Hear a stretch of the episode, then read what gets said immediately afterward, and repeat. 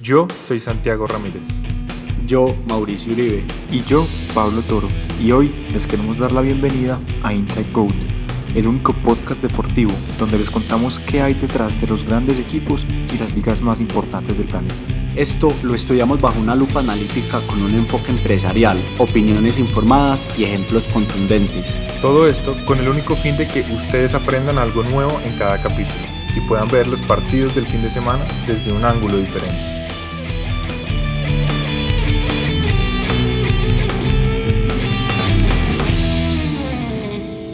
Muy buenos días a todos nuestros oyentes de Inside Goat.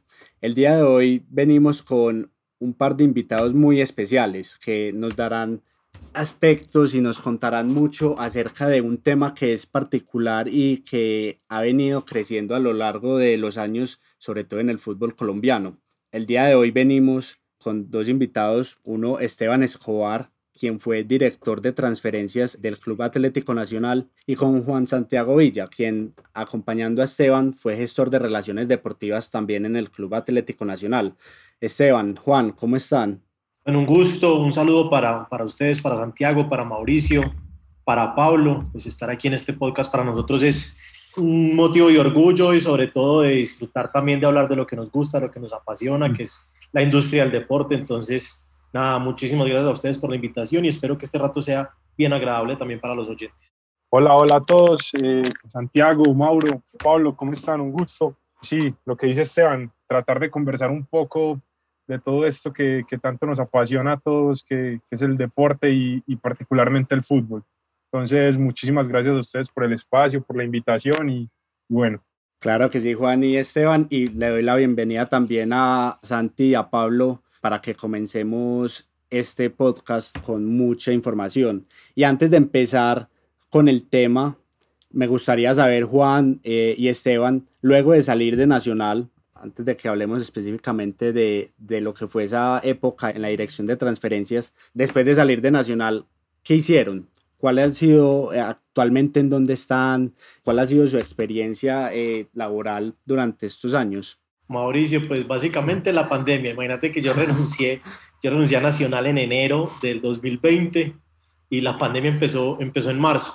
Entonces he estado muy dedicado a casi que un año sabático a estudiar, a, sobre todo estudiar fútbol y ajedrez, que es donde, donde más me he enfocado. También con algunos proyectos de, de asesorías y eh, evidentemente pues trabajando en este tema de fútbol. En este momento soy vicepresidente de la Asociación Colombiana de Entrenadores de Fútbol y ahí tenemos varios proyectos de formación específicamente para entrenadores en todo el país. Ahora hay que hacerlo pues vía virtual, pero pero en eso estamos actualmente pasando la pandemia real, porque eso todavía no se ha acabado y mucho más en el tema del fútbol, donde existe el fútbol profesional, pero básicamente el fútbol aficionado está paralizado. Yo por mi parte, el contrato mío con Atlético Nacional termina en junio del 2020, entonces llevo poco menos de un año pues, sin contrato con alguna empresa. Tuve unos meses como para replantear, para, para mirar como cuál era la situación y pues tenía ahí algunos proyectos que, que, a mí siempre me habían llamado muchísimo la atención, incluso había pues conversado con algún amigo en algún momento y bueno, digamos que eso ya, ya se está materializando un poco más. El concepto es una agencia de representación digital de deportistas y videojugadores. Eso pues suena como muy elegante o, muy, muy exquisito, pero pues sinteticémoslo en tratar de lograr un ecosistema digital de los deportistas y de los videojugadores idóneos para conseguir patrocinadores, aliados comerciales y bueno, conseguir un montón de estrategias que se puedan hacer como por ese lado. Entonces en eso me encuentro yo en este momento, básicamente. Estupendo, estupendo eso y muy bueno que pues digamos a pesar de la pandemia que a todos nos ha afectado, no hemos estado desconectados del mundo deportivo pues, con todas las limitaciones que se han dado, podemos seguir viendo y buscando las maneras de aportarle, sobre todo a, esta industria. Ahora sí, para comenzar, Juan y Esteban, cuéntenos un poco cómo era esa dirección de transferencias en el club cuando ustedes estuvieron, cómo estaba estructurada, específicamente ustedes qué tenían que hacer, cuáles eran esos cargos eh, que hace un rato mencionamos, cómo se manejaba el día a día en la dirección de transferencias transferencias nace con, con, la llegada a mi Atlético Nacional.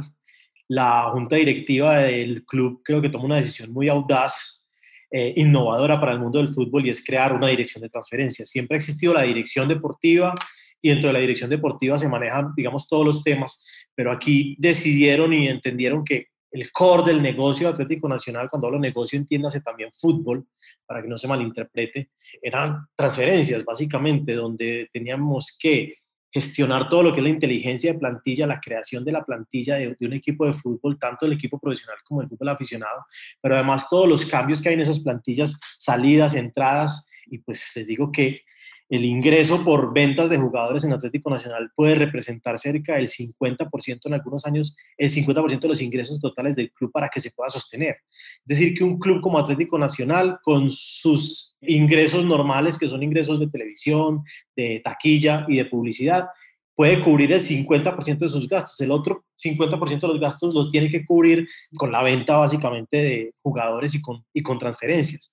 Entonces, ahí había un área, la dirección de transferencias, que tocaba directamente con que el equipo fuera competitivo deportivamente, pero también con que el equipo y con que la empresa fuera, fuera sostenible. Así que creo que fue una decisión muy audaz poder crear la dirección de transferencias, que hubiera una dirección deportiva que se encargara del día a día, de la logística, de las canchas, de los partidos, pero que hubiera otro equipo trabajando y pensando 24/7 específicamente en el tema de plantillas futuras, lo que viene, lo que sale, los jugadores que entran, los que vienen a préstamo, los que terminan contrato y toda la estructura de lo que llamamos líneas de sucesión, que es el fútbol base.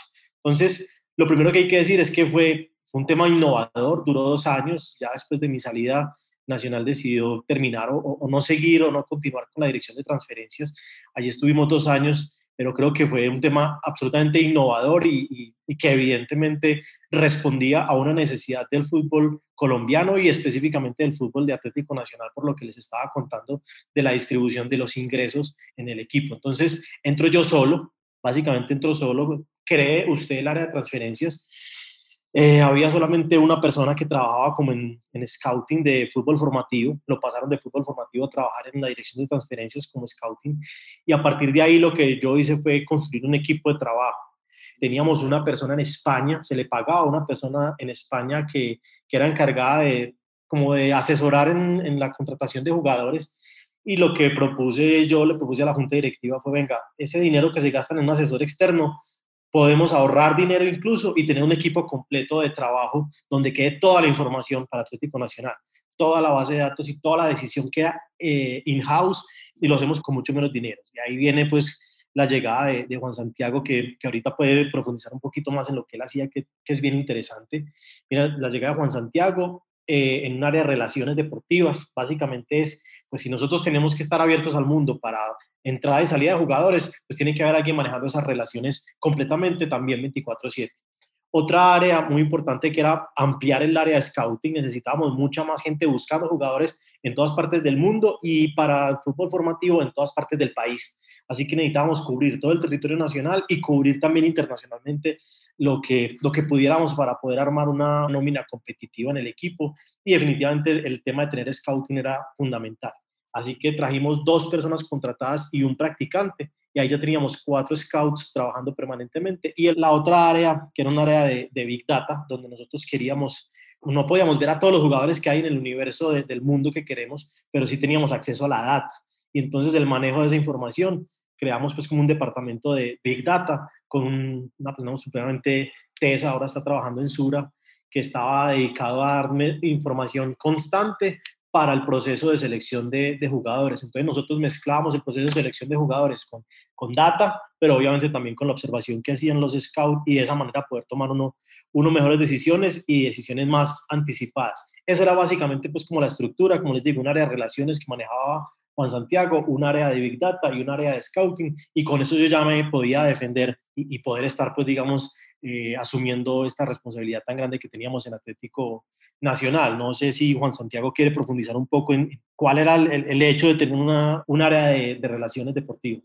Sí, yo quiero pues como profundizar ahí y, contar un poco más de esa dinámica del día a día, donde pues digamos que se concentraban unos picos de trabajo en unas épocas muy puntuales del año, donde casi que hacíamos cuarteles, en la casa de Esteban uno y en Guarnia hacíamos otro. Cuando no estábamos en Guarnia estábamos en la casa de Esteban y viceversa. ¿Y de qué se trataba todo esto? De circular toda esa información desde, desde los datos, eh, pasada por la validación de los scouts y obviamente pues de Esteban acompañando todo este proceso, inclusive desde la formación, yo no me sé el nombre técnico Pali de, la operación matemática, de los logaritmos, no sé cómo le, que Cristian todo el día como...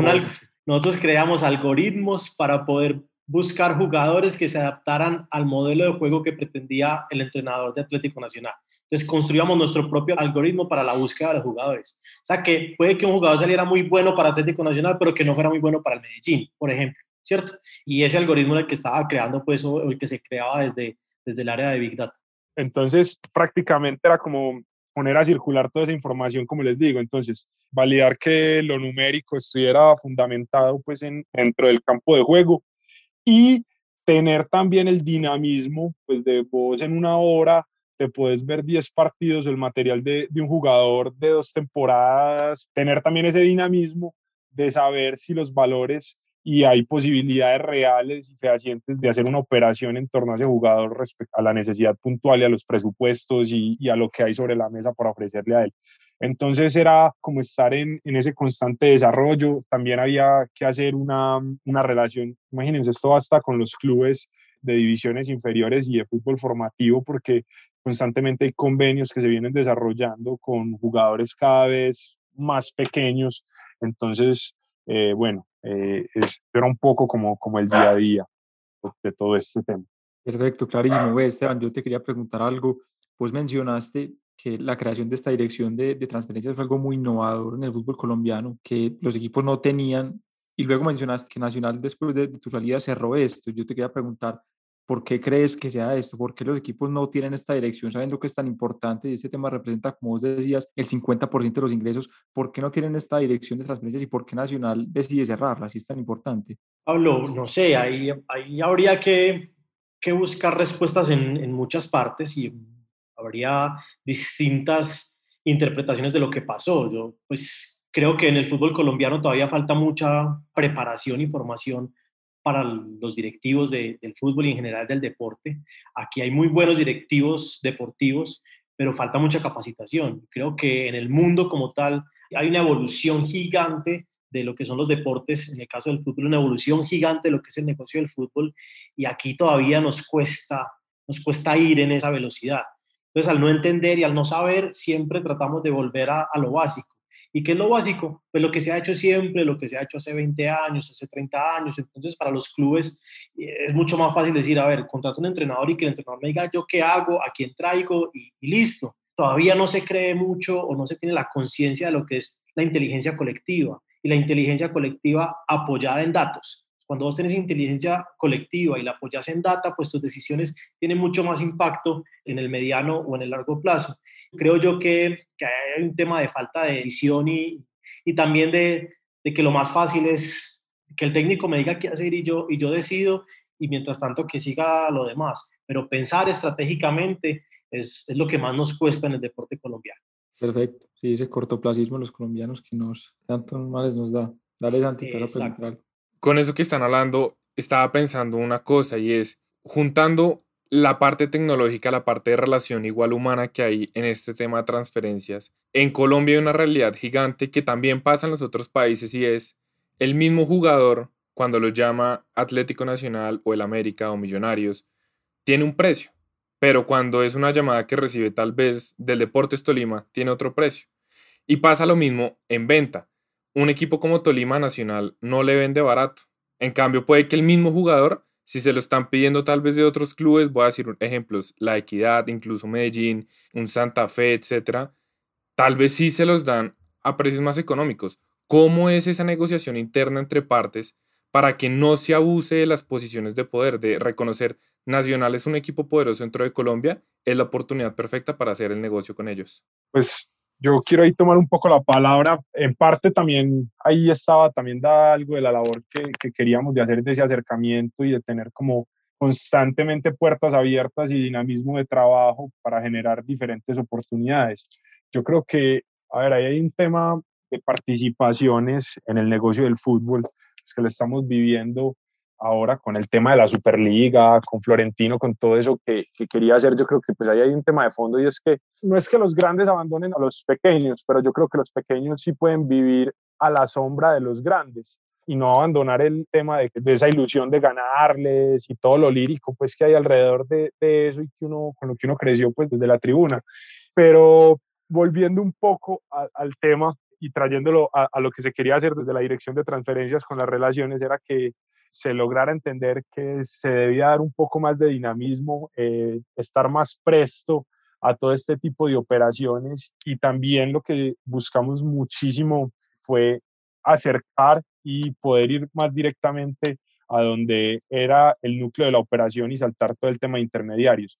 Entonces teníamos como, como esas dos facetas o esas dos finalidades dentro del relacionamiento con los clubes y era, listo, venga, hagamos cosas que nos permitan crecer a los dos. Nacional no es la misma plataforma que Santa Fe, evidentemente. Entonces, venga, porque si tiene un precio para allá y no puede ser el mismo precio para acá? Que pueden, pues ese tipo de cosas.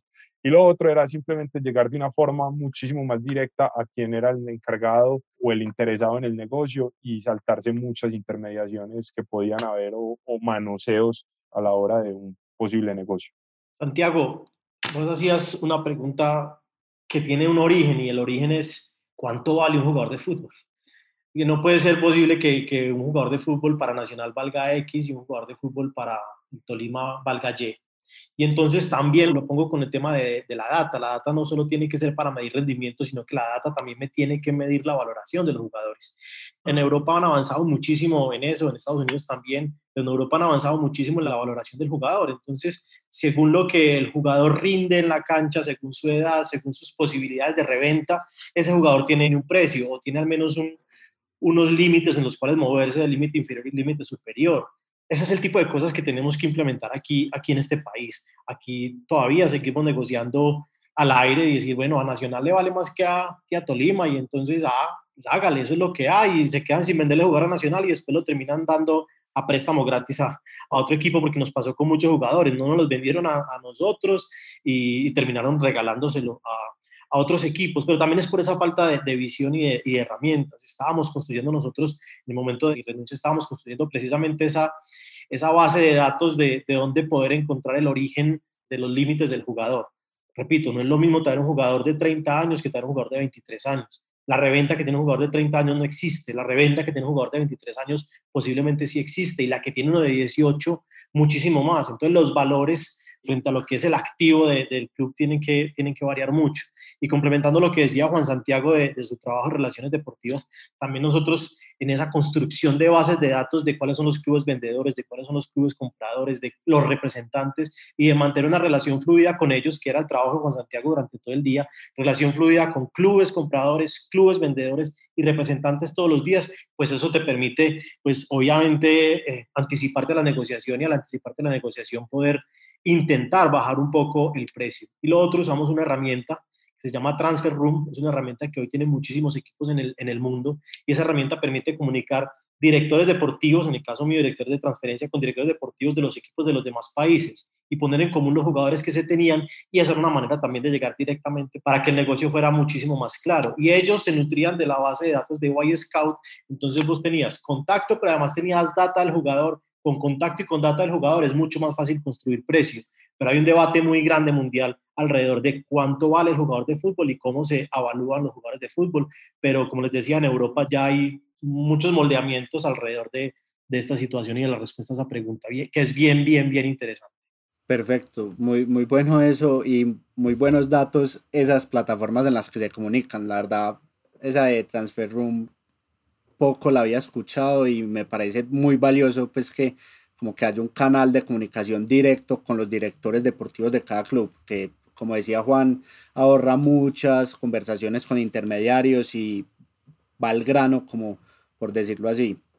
Eh, Juan y, y Esteban, tengo un par de preguntas y de pronto podríamos responderlos con algún caso de algún jugador que ustedes trajeron. Podría ser con Cepelini, en los dos años pues, que ustedes estuvieron, ese fue uno de los jugadores que vino. Y la pregunta es, todo este tema de la data y el tema del scouting, ¿cuál era el foco que tenía Nacional en el tema del scouting a dónde dirigir los diferentes scouts y un poco más en el tema de la data es cómo manejar esos valores de cada jugador. Me explico.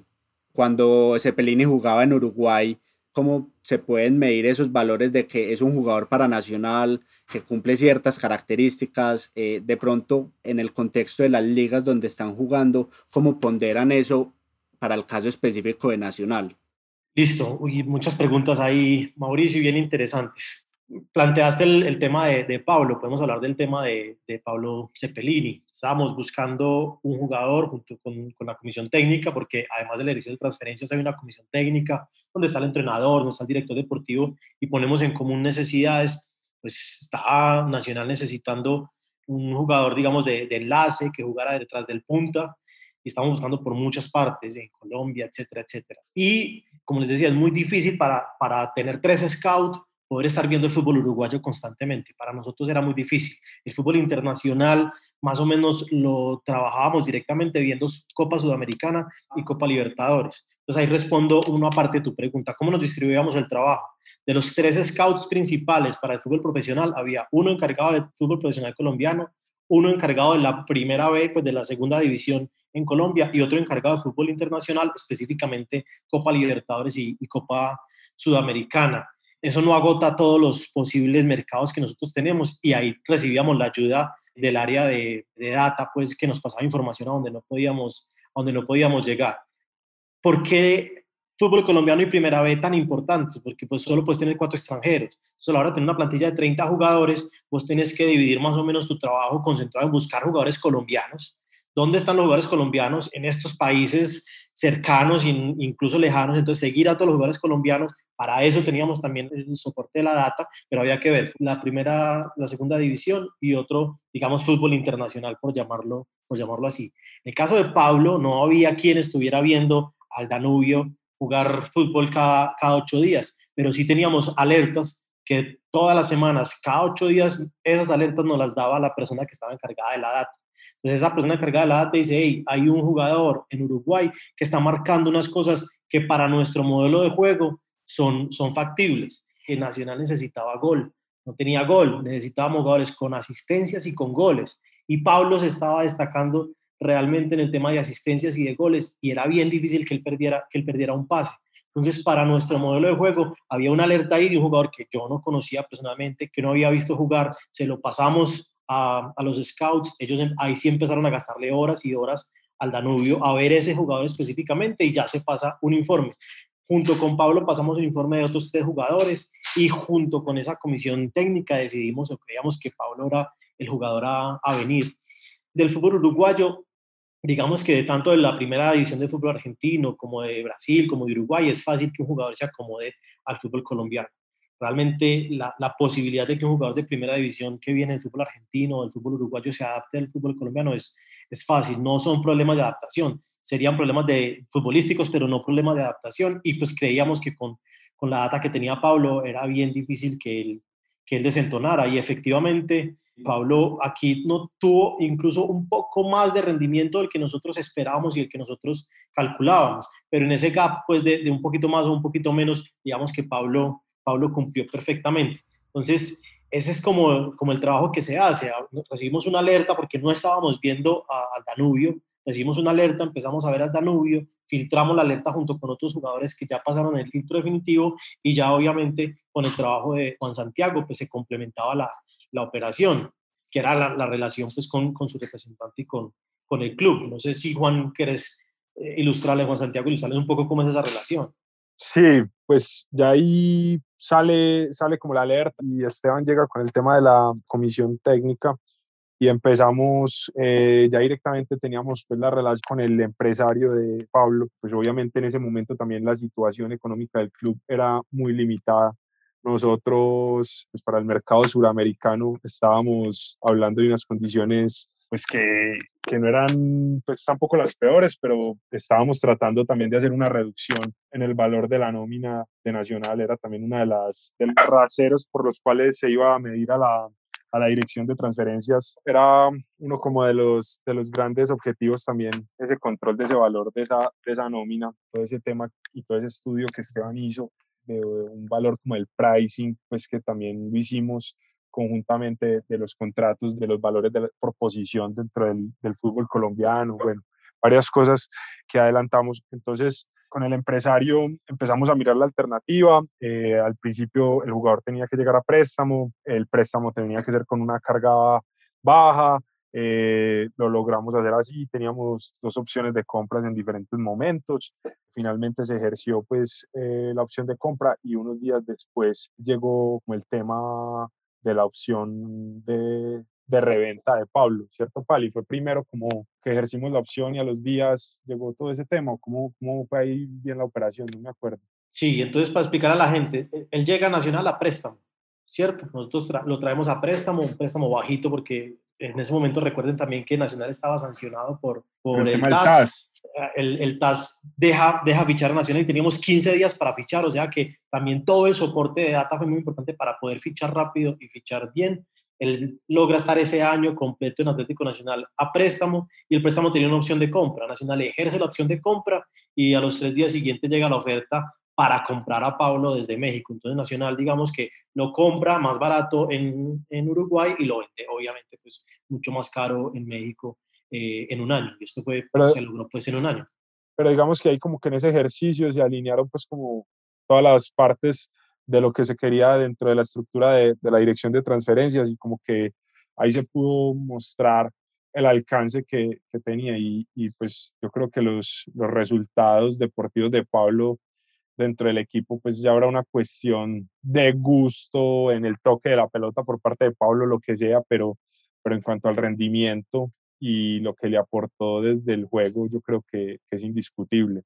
Entonces ese fue un ejercicio muy satisfactorio para nosotros, donde donde creemos que, que, los valores a los que accedimos al negocio fueron, fueron buenos y donde se logró pues como un resultado muy chévere para todos. Excelente lo que nos cuentan y el caso Cepelini es bastante, bastante interesante, sobre todo porque en el fútbol colombiano tenemos varios casos de jugadores exitosos argentinos, uruguayos, paraguayos, venezolanos. Y ahí les quiero preguntar lo siguiente. Ahí ya Esteban previamente yo creo que había dado como una primera luz a la respuesta a la pregunta que les voy a hacer, pero ¿por qué no se trata de fomentar mercados como el ecuatoriano? Si tenemos equipos como Independiente del Valle montando proyectos tan estables con jugadores tan buenos desde las divisiones menores, ¿qué pasa o qué criterio hay para, digamos, no salir un poquito del hemisferio sur del continente y dedicarnos a la región andina, potencial en Bolivia, en Ecuador, más en Venezuela, en Perú? Quiero preguntarles, ¿qué se puede hacer ahí? Es una muy buena pregunta. Primero, Ecuador es un mercado en el que no podemos competir, es decir, Ecuador paga mejor que Colombia. Los equipos en los que podemos competir por buenos jugadores es muy difícil. Había un jugador en Ecuador, no recuerdo de qué equipo, era el goleador de ecuatoriano. Eh, nosotros estamos, digamos enamorados de ese jugador, ahora está en la selección. Y nos pedían 5 millones de dólares por, por el jugador, un jugador que pues, había, habrá jugado, habría jugado que apenas un año eh, fútbol profesional y sus salarios tampoco eran pagables por nosotros a comparación de lo que podía pagar Barcelona, Liga, en fin, entonces es difícil hoy competir con el fútbol ecuatoriano en temas de, de pagos de, de, salarios específicamente. Están pagando mucho mejor en Ecuador que, que, en Colombia, entonces no es que no se mire Ecuador, sino que no vas de, primera mano a mirar a Ecuador. Con Bolivia y Perú ocurre que las experiencias de jugadores bolivianos y jugadores peruanos en Colombia no son tan buenas. Entonces no es tan fácil arriesgar en Bolivia y en Perú. La decisión es mucho más compleja, pero sí son mercados potencialmente explotables y donde creo que, que falta todavía mucha más capacidad instalada en los equipos de Colombia para poder ir a captar jugadores de, de Bolivia y de, de Perú. Caso contrario, Venezuela, nosotros Venezuela sí lo teníamos absolutamente rastreado nosotros creemos que el rendimiento de los jugadores venezolanos en Colombia es muy bueno, la adaptación es fácil, porque no se cambia tanto de clima, no se cambia tanto de comida, no se cambia tanto de idiosincrasia, se adapta bien y el valor del jugador venezolano es muy bajo.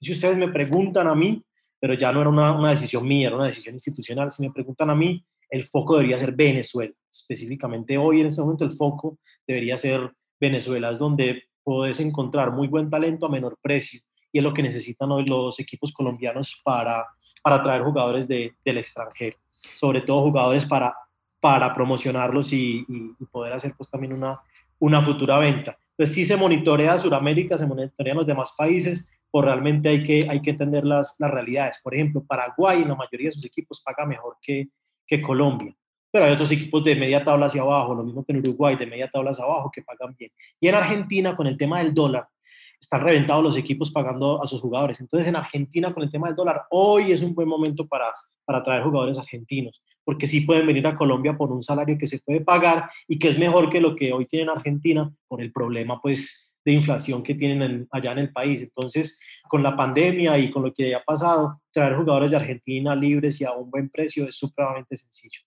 Y Centroamérica, meto la cucharada de una vez. Países como Costa Rica, Panamá, que han tenido ascensos, han tenido participaciones en Copa del Mundo.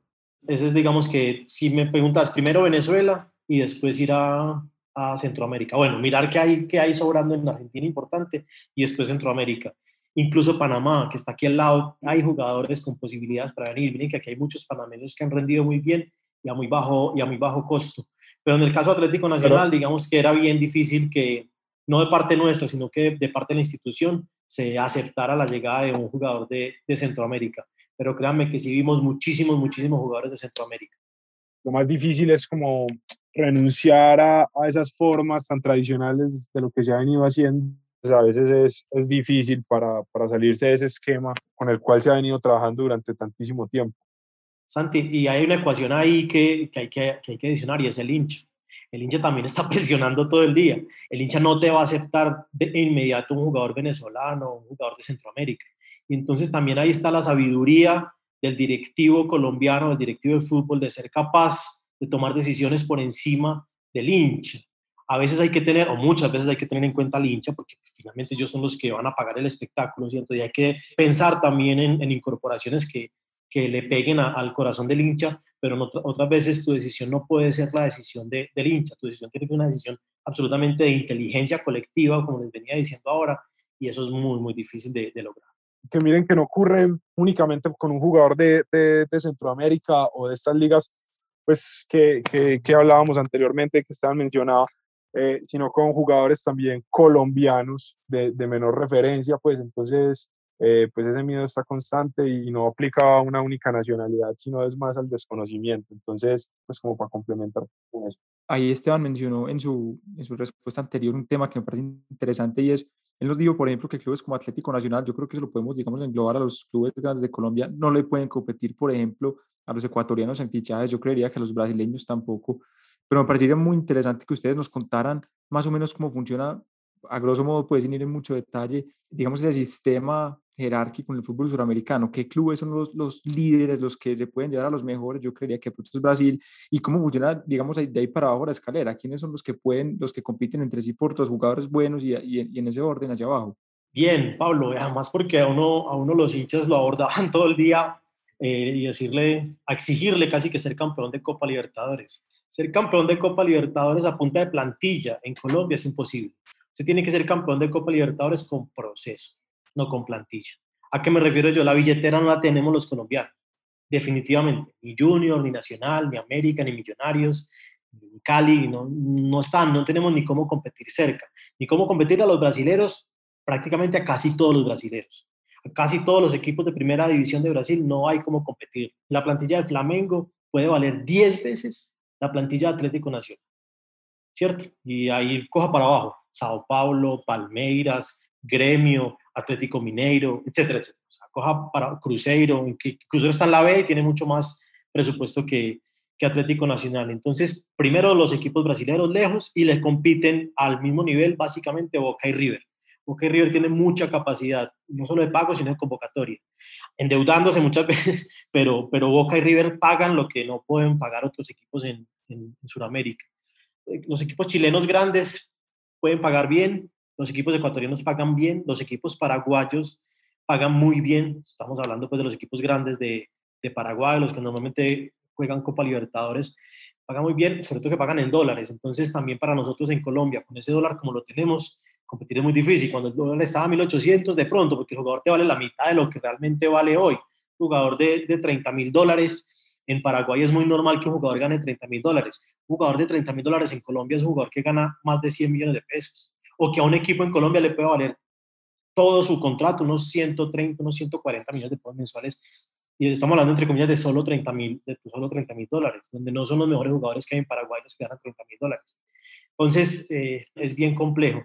Pero definitivamente eh, frente a Venezuela, frente a Bolivia, frente a, a Perú, eh, a muchos de los equipos chilenos, sí, se puede competir, pues digamos, aquí a nivel de Colombia. Por lo tanto, creo que vía plantilla es posible armar una plantilla que compita a los mejores de la Copa Sudamericana.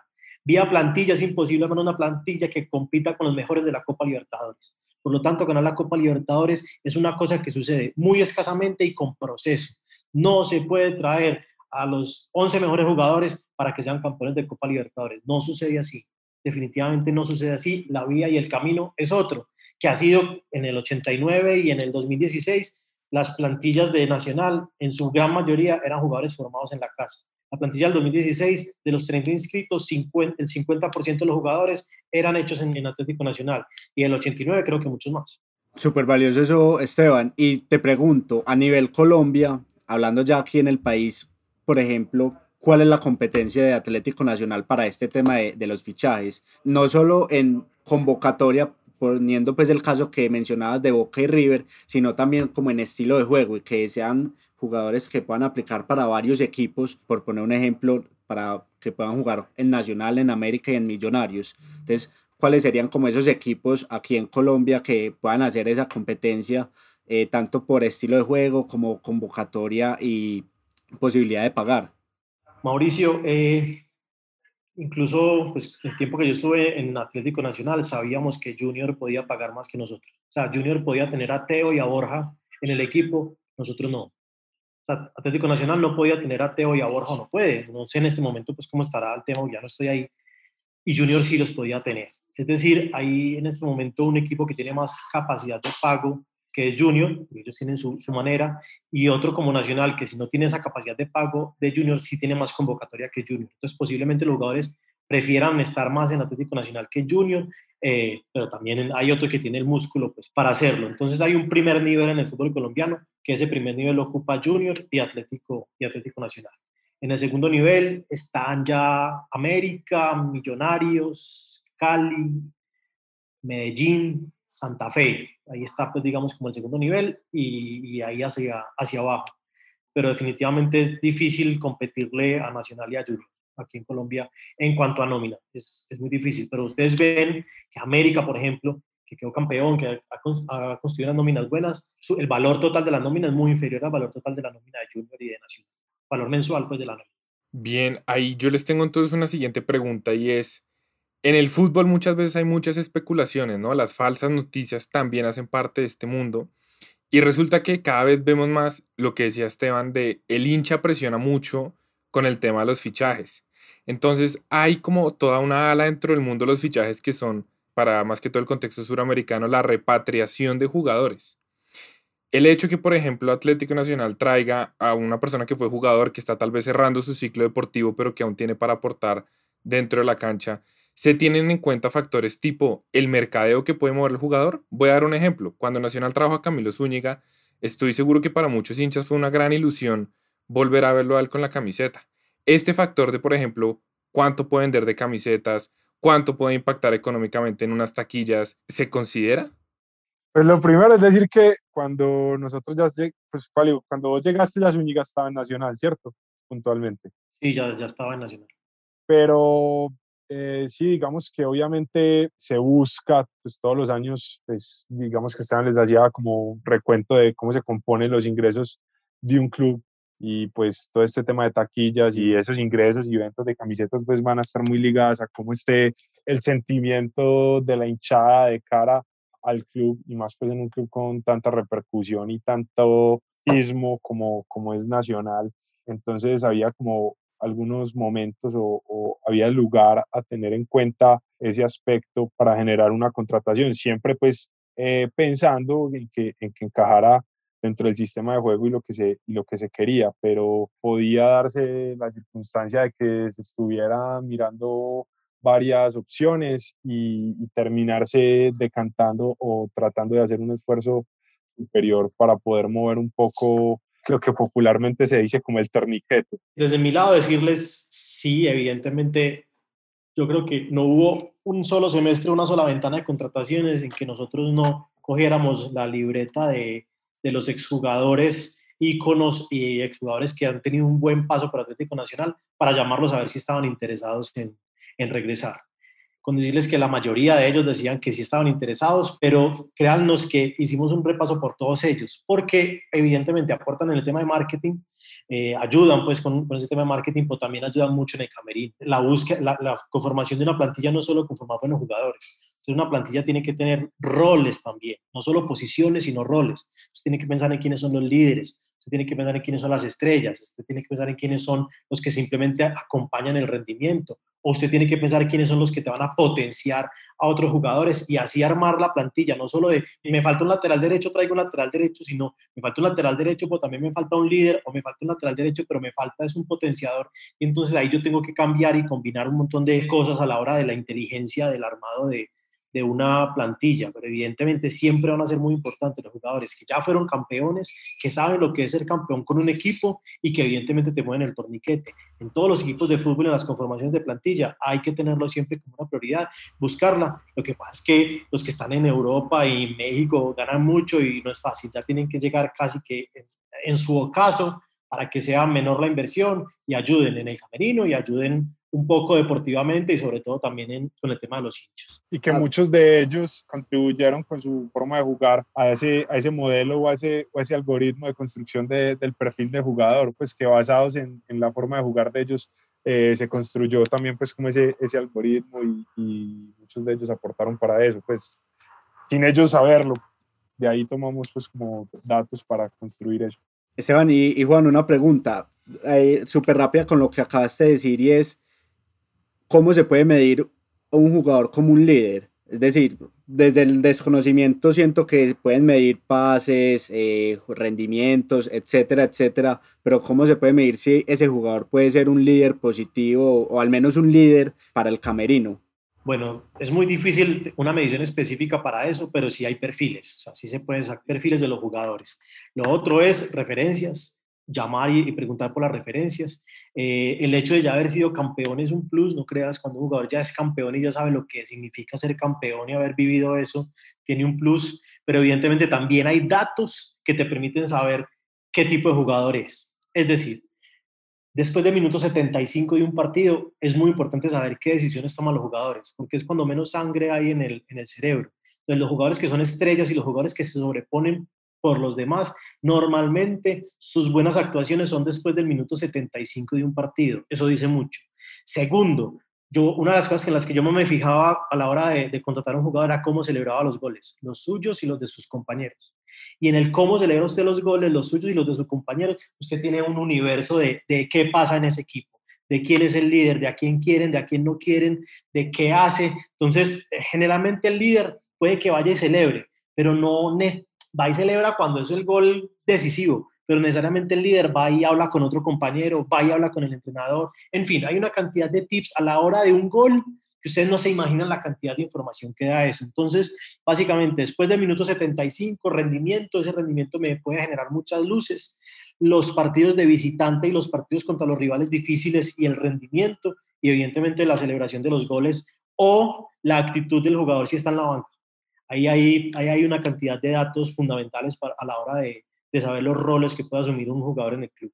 Muy interesante eso ahí, Esteban, que cuentas. Entonces, tengo una pregunta y es, en algún momento Esteban mencionó que en el proceso de contratación se habla un poco con el técnico y se mira el estilo de juego del jugador para que encaje con el equipo, pero no ve mucho en redes sociales de, de periodistas y gente que dice que los clubes no deberían contratar para el técnico, sino un jugador para el club, que sea independiente del técnico, que rinda con cualquier técnico. Yo siento que son dos corrientes supremamente opuestas.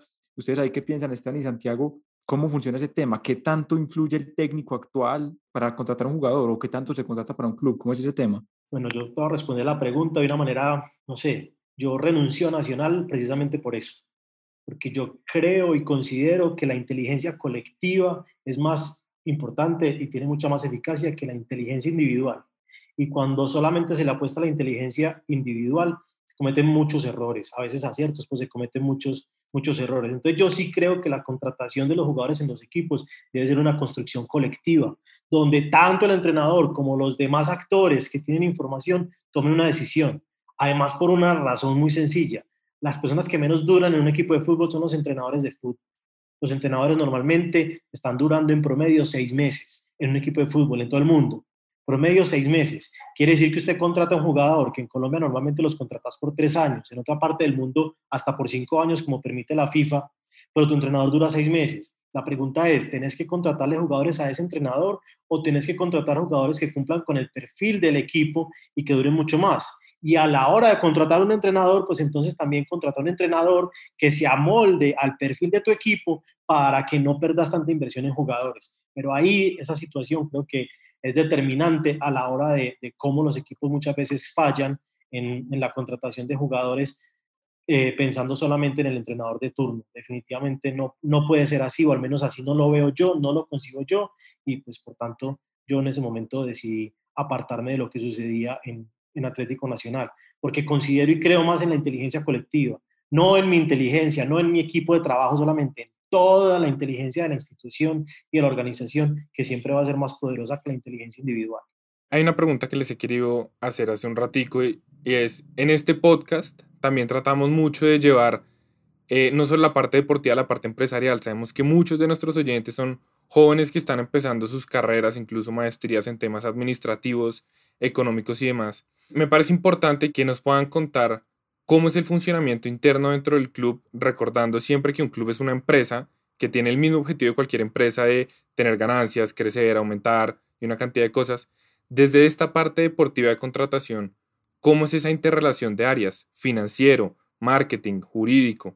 ¿Hay que trabajar mucho en conjunto? ¿Es un trabajo independiente? No, definitivamente hay que trabajar mucho en, conjunto. Una, un área como la nuestra, sin, por ejemplo, en relación con el área administrativa o con el área jurídica y con el área deportiva, es inviable, ¿cierto? O sea, aquí hay que tener una, una correlación constante y también tiene que ver con lo, lo que decía ahorita, la inteligencia colectiva aplica para la inteligencia del negocio como tal. Entonces, desde mercadeo, porque es importante el mercadeo a la hora de la contratación de un jugador, a la hora de la venta de un jugador, obviamente la dirección administrativa y financiera era fundamental eh, en el momento de decidir los recursos, en el momento también de decidir, por ejemplo, cuando se vendía un jugador, el flujo de caja y cómo era el flujo de caja que necesitaba el equipo en determinado momento. El área jurídica la que termina haciendo los contratos, que es, digamos que transferencias y área jurídica en las ventanas, en las ventanas que son dos meses o un mes a mitad de año, hay que trabajar 24/7 todos los días, 24 de diciembre y 31 de diciembre. Juan Santiago estaba viajando un 24 de diciembre a ir a contratar al rifle Andrade en Ibagué, no, porque no se para, ¿cierto? Eh, entonces, sí, evidentemente la interrelación es, es fundamental. Un área estratégica de negocio, como yo creo que era la dirección de transferencias, eh, tenía que tener una conversación constante y evidentemente teníamos una relación constante y fluida con, con, las, demás, con las demás áreas y también en el caso de Atlético Nacional con la Junta Directiva, que, que hay una Junta Directiva que es muy activa en, en, en el caso de Atlético Nacional. Es que simplemente piensen en el tema de comprometer un salario en dólares, el impacto que eso tiene al interior de una organización y las proyecciones financieras pues, que, que, cada empresa hace al respecto. Entonces, eh, eso les da pues como una luz de, de, de, todas las áreas que esto podía llegar a impactar dentro de una empresa. Entonces, sí, era un trabajo constante eh, con cada uno de, de, ellos. Y a veces, como decía Esteban, sobre todo con el área jurídica, un trabajo mano a mano, algunos tiempos sin descanso súper valioso eso y total, eh, creo que todas las empresas y sobre todo en estos clubes, todas las áreas se van a tener que involucrar mucho más a fondo para que los resultados sean muy positivos. Esteban y, y Juan, cerrando ya un poco eh, con todo este tema de las transferencias, nos gustaría saber ustedes, para ustedes, cuáles son los retos que tiene el área y la dirección de transferencias a nivel nacional en Colombia, querían hacer los equipos y qué se puede aprender o utilizar de lo que se ve a nivel internacional, en equipos españoles, en, en general europeos o en equipos, por ejemplo, de la MLS. ¿Qué se podría aprender de ellos y cuáles son esos retos que deberíamos aplicar a nivel nacional? Esto me logró convencer Esteban, que yo pues no era tan seguidor como de las categorías, segundas divisiones y demás, yo creo que es fundamental tener otra categoría en el fútbol colombiano, pues eso sería algo primordial. Más cosas, Pali, no sé, pues, pues tenés como mucho más claro como todo ese panorama. Hablemos que hace, pues para que no se desactualice esto, pero en Nacional contrataron o decidieron contratar un presidente, yo no lo conozco, pero deciden contratar un presidente que viene a estudiar en Europa, que viene a trabajar con el grupo City, que viene a estar en el Girona, y entonces yo creo que las cosas entonces sí van cobrando sentido, ¿cierto? Y que todo lo que estábamos hablando de, una cantidad de, situaciones que se presentan en, los grandes países del mundo, hablando del fútbol, pues también se pueden presentar en Colombia. Y creo que ese es, esa es la dirección y hacia, y hacia allá tiene que apuntar el fútbol colombiano. No necesariamente porque las cosas de afuera son mejores, pero, pero realmente lo que hay en Europa y cuando tuve la fortuna de estar allá, de estar dentro del Real Madrid, viendo cómo se trabaja en el Real Madrid, créanme que hay un, un universo eterno por hacer. Entonces la capacitación de nuestros directivos es fundamental. La capacitación de los entrenadores también para que sean ojeadores de jugadores es fundamental. Yo les digo que muchos de nuestros ojeadores en el fútbol colombiano ven a niños de 12 años y siempre captan al de 12 años que, que nació en enero porque le lleva un año de ventaja al que nació en diciembre y porque tiene casi que una cabeza de diferencia y entonces el que más goles hace, pero no necesariamente el que, el que más talento tiene. Y es un tema de capacitación, capacitemos a nuestros entrenadores para la captación del talento y la formación de ese talento, especialicemos a nuestros entrenadores para que sean capaces de entrenar niños de 12 años sin querer ser un entrenador de jugadores profesionales, sino eh, especializarse en, en niños de 12 años, como sucede en el resto, en el resto del mundo, que nuestros dirigentes entonces se den un paso por, por, lo que está sucediendo con, en otros países, en otros equipos. Mi primer contacto, digamos, fuerte eh, en, cuando estuve en España fue con el Betis, lo que hacía el Betis, cómo calculaba el Betis la compra de un jugador, el rendimiento, todo el tema de data y toda la cantidad de jugadores que tenían. Llegar al Real Madrid y ver que en Real Madrid solamente para la cantera tenían 17 ojeadores cada ocho días viendo fútbol para Madrid no más o sea, tenían ojeadores por todo el país, pero solamente para Madrid 17 ojeadores. Y aquí en Nacional teníamos tres para todo, para fútbol formativo, para fútbol profesional, para mirar a toda Antioquia y con el talento que hay en este departamento tan impresionante que podría ver de una manera, de una manera distinta sí podemos evolucionar. Lo que hace el Sevilla, lo que hace Monchi es absolutamente impresionante. Lo que hace el Liverpool con el tema de data es absolutamente apasionante. Allá tienen eh, ingenieros espaciales yo no sé qué cosas y astronautas, yo no sé qué cosas, trabajando en, modelos de rendimiento, en modelos para contratar un entrenador, para contratar jugadores y, convirtieron en, un momento dado al Liverpool el mejor equipo del mundo. Sí hay muchas cosas para mirar lo que está sucediendo con la MLS, lo que le están invirtiendo, la cantidad de dinero que le invierte hoy la MLS, México y Canadá, también pensando en el próximo mundial que van a hacer, es impresionante. Y entonces esa inversión se ve reflejada en metodologías de entrenamiento, en metodologías de captación, en inteligencia de plantilla hacer inteligencia de plantilla fundamental, lo que les decía ahorita, no es solamente contratar un jugador porque me hace falta un lateral derecho, cuál es la inteligencia de plantilla que hay detrás, por los roles, por lo que va a suceder en mercadeo, por lo que va a pasar en, que yo necesito también ser un, país vendedor, un equipo vendedor, en fin, una cantidad por cómo de se cosas. Te puede, por cómo se te puede descomponer una plantilla después de un torneo, que prever todas esas situaciones que van a pasar, eh, cómo, con quién lo vas a suplir, quién va a llegar pero sí creo que necesitamos un, nuevo, un nuevo aire y el nuevo aire definitivamente está dado por, por estudiar, eh, como los que somos abogados lo decimos derecho comparado, eso sería estudiar fútbol comparado, ir a mirar, ir a ver lo que está sucediendo. Yo les hablaba ahorita de esa plataforma Transfer Room, donde podíamos tener contacto, contacto directo. Pues cuando no había pandemia, tuvimos la oportunidad de reunirnos varios equipos y yo, yo pude estar en 24 entrevistas con equipos de todo el mundo. Y les estoy hablando de que estuve con el Manchester United, con el Manchester City, con el Liverpool, con el Sevilla, con el Atlético de Madrid, con el Real Madrid, en fin, 24 eh, equipos directamente conociendo y hablando directamente para, para saber qué es lo que, qué es lo que está sucediendo. Hacia, hacia allá tenemos que apuntar definitivamente porque evidentemente aún se puede ganar en el fútbol colombiano como se ganaba en 1990 pero poco a poco nos estamos quedando atrás. Totalmente de acuerdo con eso, Esteban. De verdad, muchas gracias por este espacio, muchas gracias por todas las respuestas, por todas las ideas, todos los conceptos que nos han ido explicando eh, durante este tiempo. Creo que tanto para Pablo, Santi y yo, como para todos nuestros oyentes, este tema de la dirección de transferencias, toda esta área y todas las implicaciones que trae es un poco más clara y, de verdad muestra todos estos retos que tenemos por delante. Si queremos empezar a destacar mucho más, tanto en el país, siendo cada uno en su club, como a nivel país, eh, a nivel internacional, en Copa Libertadores, en Sudamericana y sin irme más allá hasta la selección. De verdad, muchas gracias a todos nuestros oyentes. Esperamos que les guste. Cualquier duda, inquietud, pueden escribirnos en nuestras redes sociales, en Instagram como arroba goat.colombia y en Twitter como arroba goat-insight. De verdad, muchas gracias Esteban y Juan. Eh, nos vemos en la próxima.